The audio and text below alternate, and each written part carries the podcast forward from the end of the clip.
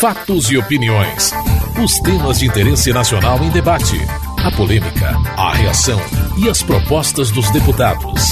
Apresentação: Antônio Carlos Silva. Propostas de segurança pública foram pautadas no plenário com base nos debates sobre o tema realizados uma semana antes. Uma das propostas para ser votada, que qualifica o crime de cárcere privado ou sequestro, se a vítima for gestante ou enfermo, precisava primeiro ter a urgência aprovada. O deputado Mírio Teixeira, do PDT do Rio de Janeiro, não concordou e pediu a votação nominal. Dizer que o aumento da pena mínima de um para dois anos, de um para dois anos, vai resolver vai reduzir a prática de um determinado crime e que o aumento da pena máxima de 3 para 5 anos vai impedir que os crimes sejam praticados por parentes consanguíneos, afins, irmãos. Olha, eu deixo aqui o registro que não é intenção dos oradores que me antecederam enganar o povo. Trato com o maior respeito é, todas as opiniões divergentes, mas eu, eu preciso dizer que, da minha parte, o povo não deve se enganar, imaginando que o aumento da pena mínima de um ano para dois anos vai resolver o problema da criminalidade. E da pena máxima de três para cinco anos vai resolver o problema da criminalidade. Eu daria o meu voto negativo. Acho que essa matéria tem que ser tratada no conjunto do projeto do Código Penal. E hoje, aqui na urgência, vamos à votação nominal. O deputado Marcos Rogério, do PDT de Rondônia, defendeu uma emenda mais abrangente. A proposta em mesa acrescenta duas previsões novas como formas qualificadoras para os casos de sequestro e cárcere privado. Acrescenta a hipótese de enfermo, em caso de enfermidade, enfermo ou mulher grávida. A emenda global apresentada pelo ilustre deputado Molon e que foi objeto de debate amplo na Comissão de Constituição e Justiça, acrescenta irmão para ser coerente com o que está previsto no artigo 61, inciso 1, a linha E, a parte geral do Código Penal, e acrescenta ainda pessoa com deficiência, que não estão previstas. Essas duas hipóteses não estão previstas é, tanto na legislação atual quanto na proposta que está em apreciação na mesa. Com relação à gravidez, o tempo de gravidez, isso poderia ter uma interpretação prejudici prejudicial à parte. Aqui também eu penso que o juiz, ao analisar o caso concreto, ele analisa as circunstâncias do fato. Portanto, não haveria risco à parte na análise do caso concreto por parte do juiz, na hipótese da mulher grávida. Então, a proposta que eu acho que melhor se adequa àquilo que é, a, a, a casa pretende fazer como forma de qualificar o crime é a proposta que está prevista na emenda substitutiva global. Antônio Carlos Mendes Tame, do PSDB de São Paulo, defendeu a ampliação das penalidades. Adequar a pena é fundamental. Se a pena for ridiculamente baixa, isso acaba sendo, na verdade, um estímulo não é só o fato daquele agente delituoso, do delinquente ter a certeza ou ter pelo menos a hipótese de que possa vir ser apenado, mas também que a pena não seja uma pena ridiculamente baixa. O que é que o projeto, oportuno projeto do deputado Celso Russomano está propondo e que recebeu um substitutivo lá na Comissão de Constituição e Justiça?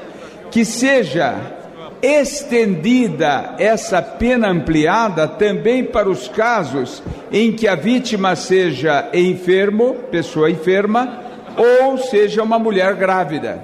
E agora tomamos conhecimento agora de que há também uma emenda do deputado Molon estendendo para pessoa com deficiência ou para irmão, é claro que irmão ou irmã, ou seja, casos para dar uma amplitude lógica ao que está previsto. Efraim Filho do DEM da Paraíba considera infrutíferas modificações agora no Código Penal. Na esteira do pronunciamento do deputado Miro Teixeira, deixar transparecer a minha absoluta frustração com o debate que vai acabar sendo estéreo e infrutífero, porque está em gestação nessa casa o novo Código Penal, nessa casa no Congresso Nacional como outras medidas que já foram aqui aprovadas, inclusive projetos de minha autoria. Esse projeto vai chegar ao Senado Federal e vai ser encaminhado para a comissão que estuda o novo Código Penal, inclusive absolvendo a nova dosimetria de penas.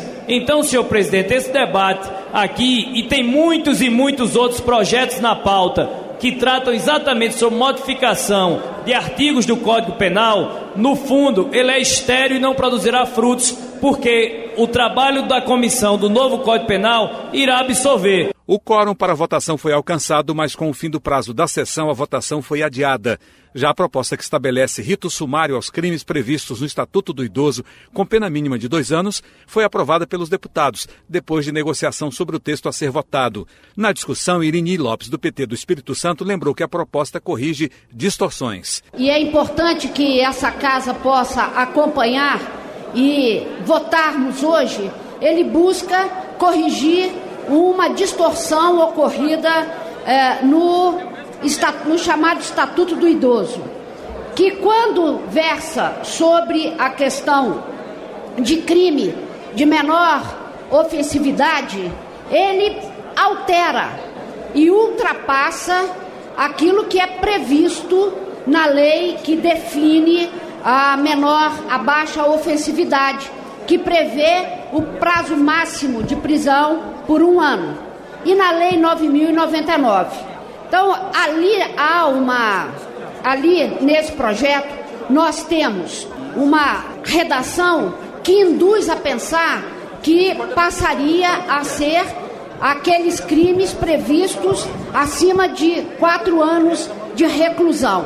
Então, assim, o nosso, a nossa defesa, o voto que fizemos como relatora foi pela aprovação do projeto não permitindo nenhuma distorção entre a ofensividade do crime para idosos e não idosos, deixando, portanto, deixando, portanto, essa a redação de acordo a que nós tivéssemos é, pre, previsto e acertado os votos, o projeto de acordo com o que define baixa ofensividade, eliminando assim duas redações, duas redações controversas. A autora do projeto, Sandra Rosado, do PSB do Rio Grande do Norte, esclarece o objetivo da proposta. O que se busca com o aludido PL, senhor presidente, senhoras deputadas e senhores deputados, não é efetivamente revogar o conceito de crime de menor potencial ofensivo previsto na Lei 9.099 de 95, Lei dos Juizados Especiais, mas sim aplicar um rito processual mais célere aos crimes citados, quando praticado em desfavor do idoso, e isso, senhor presidente, é mais do que lógico, vez que pela própria idade o idoso não poderá ficar aguardando para ver a punição por parte do Estado para quem contra ele atenta o prazo de um processo ordinário. Isso seria injusto, aliás, mais do que injusto, desumano. Um idoso com 88, 86, 92 anos que se vê é, atacado por um crime desses que eu elenquei, se ele for esperar que o Estado faça punição do seu agressor, ele morre e não vê aquela pessoa, a justiça funcionar. Arnaldo Faria de Sá, do PTB de São Paulo, lamenta que seja necessário colocar no Código Penal a obrigação de respeito aos idosos. Com essa confusão é, que foi é, trazida à luz pela deputada Sandra Rosado, a gente pode fazer uma correção extremamente importante, é, tratando da alteração do Código Penal, mas mantendo o princípio de que, sem dúvida nenhuma, respeito ao idoso deve ser natural. E lembrando que, inclusive, lamentavelmente, grande parte das agressões contra o idoso é por causa desse maldito empréstimo consignado. Que, como tem os juros favorecidos, alguém da família obriga o idoso a fazer esse empréstimo, fica com o dinheiro e depois não repõe ao idoso que é descontado no seu próprio benefício. E quando ele vai cobrar, acaba sendo agredido. Portanto, essa proposta da deputada Sandra Rosado, aperfeiçoando a Lei 10.741 do Estatuto do Idoso, é plenamente importante E nós queremos lamentar que é necessário você colocar no Código Penal para obrigar as pessoas a respeitar os idosos. Deve ser natural o respeito aos idosos. Espero que todos os jovens hoje um dia possam ser idosos se chegarem lá. Mas é preciso que a gente eh, possa ter um tratamento muito mais social do que penal. Vieira da Cunha, do PDT do Rio Grande do Sul, propõe entendimento para a inclusão de proposta do deputado Alessandro Molon. Além de corrigir esse problema que hoje existe no artigo 94 da Lei 10.741, a proposta do deputado Molon também altera as penas previstas para aqueles delitos praticados contra o idoso. Como, por exemplo, no artigo 97, quando se deixa de prestar assistência ao idoso. No 98, quando se trata de abandono do idoso em hospitais ou casos de saúde. O 99, que é a exposição a perigo, expor a perigo a integridade e a saúde física ou psíquica do idoso, submetendo a condições desumanas. Além de corrigir essa redação do artigo 94, a emenda substitutiva proposta pelo deputado Molon também aumenta, propõe o aumento das penas desses delitos previstos nos artigos 96, 97, 98 e 99 desta mesma lei já citada, Lei 10.741. Portanto, presidente e colegas deputados, o apelo que nós fazemos é, para, é no sentido de que se possa encontrar uma redação que una esse objetivo meritório da deputada Sandra Rosado de corrigir a redação do artigo 94 com o trabalho que a subcomissão dos crimes e das penas da Comissão de Constituição e Justiça, da qual participei, fez. E nós teríamos então a oportunidade de alterar para melhor a legislação em vigor, contemplando tanto a iniciativa da deputada Sandra Rosado, como também o trabalho da nossa subcomissão dos crimes e de penas da Comissão de Constituição e Justiça. O projeto segue para o Senado.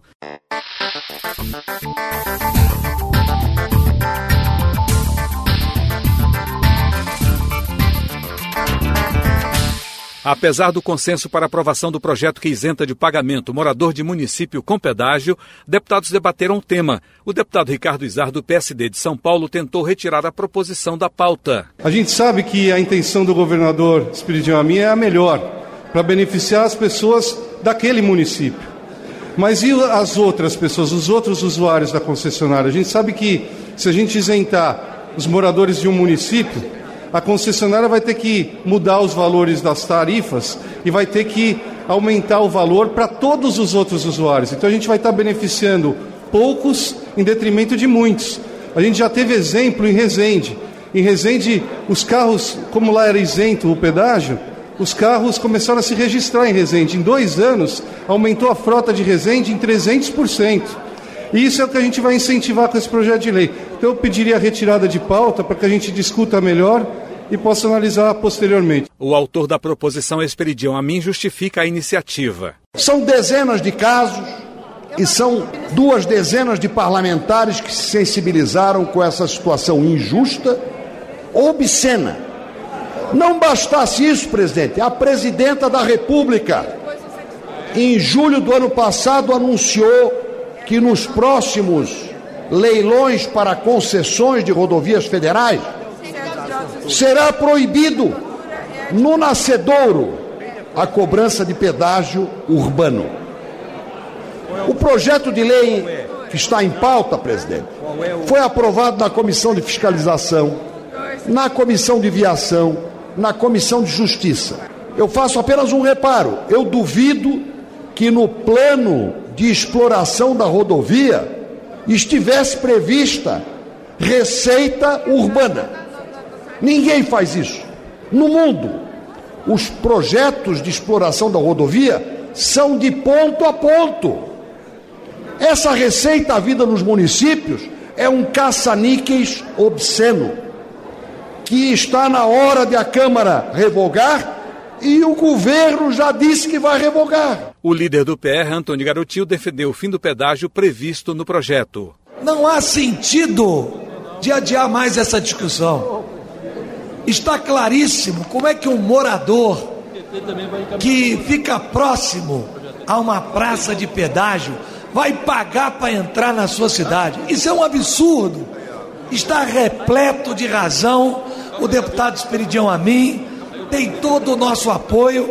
Esse projeto deve ser votado e esse lobby de empreiteiras que está funcionando aqui dentro do Congresso tem que saber que os deputados, da sua grande maioria, são livres para votar em favor da população e de acordo com a sua consciência. Para Ricardo Berzoini, do PT de São Paulo, o fim do pedágio vai facilitar a vida no município. A situação em várias cidades de inúmeros estados é que nós temos o cidadão que mora e trabalha em locais diferentes e onde no caminho há um pedágio, ou ele é obrigado a pagar uma taxa diária para realizar suas atividades cotidianas, as mais simples, como levar o filho na escola, ou ir para o emprego, ou visitar um parente, ou realizar um longo percurso para desviar da praça de pedágio. Muitas vezes, inclusive, com obstáculos autorizados pelo poder concedente e com a realização de processos de dificultar o deslocamento desse cidadão.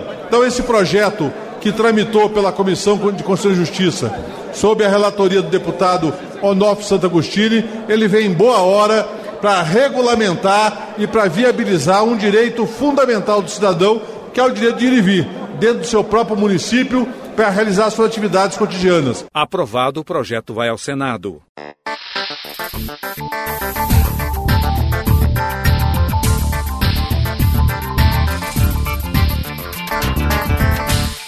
A polêmica em torno da manutenção do pastor Marco Feliciano, indicado pelo PSB como presidente da Comissão de Direitos Humanos, continua. Na terça-feira, o partido decidiu manter o deputado no cargo, apesar de manifestações de parlamentares e entidades que pedem sua saída, sob o argumento de que o parlamentar teria feito declarações racistas e homofóbicas no passado. A divergência tem dificultado seu trabalho na comissão.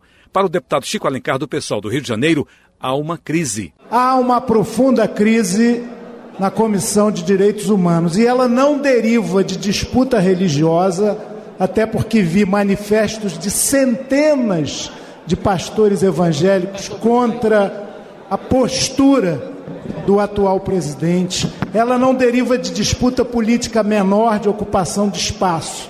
Ela não deriva também de restrição à liberdade de expressão sagrada e alguns aqui, há diferenças nesse caso, lutaram, sofreram prisão e tortura para se garantir isso.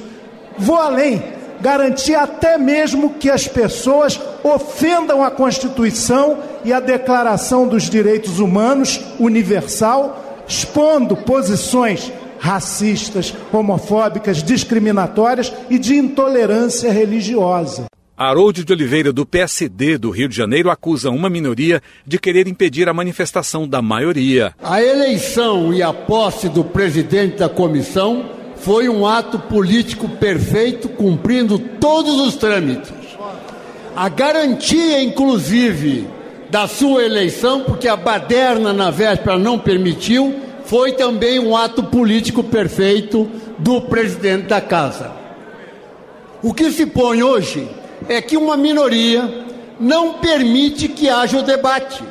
Simplesmente com baderna, com algazarra, com intenção de não permitir o debate, uma minoria quer calar os parlamentares majoritariamente da comissão. Esta foi a realidade que aconteceu lá. Para Marcon do PT do Rio Grande do Sul, a briga na Comissão de Direitos Humanos não é de religião. Como ativista dos movimentos sociais, dos direitos humanos, a briga aqui na casa, na Comissão de Direitos Humanos, não é com aqueles que são mais ou menos cristãos. Não é uma briga de religião, mas de conceito de direitos humanos. O atual presidente não tem as mínimas condições de continuar na presidente da Câmara, na presidente da Comissão de Direitos Humanos. Há se criando movimento em todos os estados do país, inclusive fora do país, e essa é um jogo muito difícil para esta casa. Eu entendo que o presidente desta casa tem que definir a questão da presidência da Comissão de Direitos Humanos. E aqui, eu sou católico, sempre respeitei as outras religiões. E aqui não é uma briga de religião, é uma briga de conceito de direitos humanos. Takayama considera o movimento contra o presidente da Comissão de Direitos Humanos como uma manifestação de baderneiros. Eu só queria deixar minha palavra de contrariedade. Um parlamentar que me antecedeu há três vezes antes da minha, dizendo que o deputado Marcos Feliciano está sendo infeliz na frente da Comissão de Direitos Humanos. O deputado nem conseguiu ainda dirigir a, a mesa. E não podemos ficar reféns, senhor presidente, aqui de baderneiros e ativistas que querem manipular a opinião pública e o pior, homens com a envergadura de deputados aqui da casa irem na conversa desta gente. Nós precisamos entender que ele tem o seu direito como deputado inviolável de ter a sua opinião. Aquilo que ele disse foi numa época passada e nenhum de nós aqui, se é que ele disse, nenhum de nós aqui somos perfeitos. Se formos olhar as falhas que todos nós cometemos, nenhum de nós nem poderíamos estar aqui. Jean Willis, do pessoal do Rio de Janeiro, reagiu. Me surpreendeu a fala do deputado que me antecedeu agora, querendo nivelar por baixo todos os deputados dessa casa. Ele fale por ele. Se ele tem defeitos que comprometem a atuação pública dele, o problema é dele, não é meu. Eu não vou me nivelar por baixo. O pastor Marco Feliciano não está no meu mesmo nível, não estamos no mesmo nível. Outra coisa, tratar movimentos sociais como baderneiro é típico de quem não quer ver essa casa ocupada pelos cidadãos de bem desse país que estão protestando justamente contra um racista, homofóbico, misógino à frente da Comissão de Direitos Humanos. O povo tem direito de estar nessa casa, o povo organizado e os movimentos sociais. Se quem trabalha com curral eleitoral não está habituado com isso, não pode generalizar por baixo. Para o deputado pastor Eurico, do PSB de Sergipe, querem linchar o presidente da Comissão de Direitos Humanos. Gostaria de, nesse momento, me pronunciar em favor dos evangélicos nesse Brasil, senhor presidente. Evangélicos que, por um momento, estão sendo discriminados por muitos ativistas e líderes, líderes políticos que têm se levantado contra os evangélicos no Brasil, haja visto o que está acontecendo com a Comissão de Direitos Humanos. Quero aproveitar essa oportunidade para dizer que deve-se respeitar a dignidade humana. E muitos líderes políticos ativistas que outrora brigavam aqui nesta casa pela liberdade de expressão, pelo respeito da dignidade humana, agora estão querendo, de uma forma absurda, lixarem a pessoa do deputado pastor Márcio Feliciano, uma pessoa que tem prestado um relevante serviço para a sociedade neste Brasil e, lamentavelmente, estão criminalizando ele de uma forma absurda através da imprensa e desses movimentos. Você acabou de ouvir Fatos e Opiniões, uma produção da TV Câmara. Edição e texto Antônio Carlos Silva e Eliane Breitenbach. Apresentação Antônio Carlos Silva.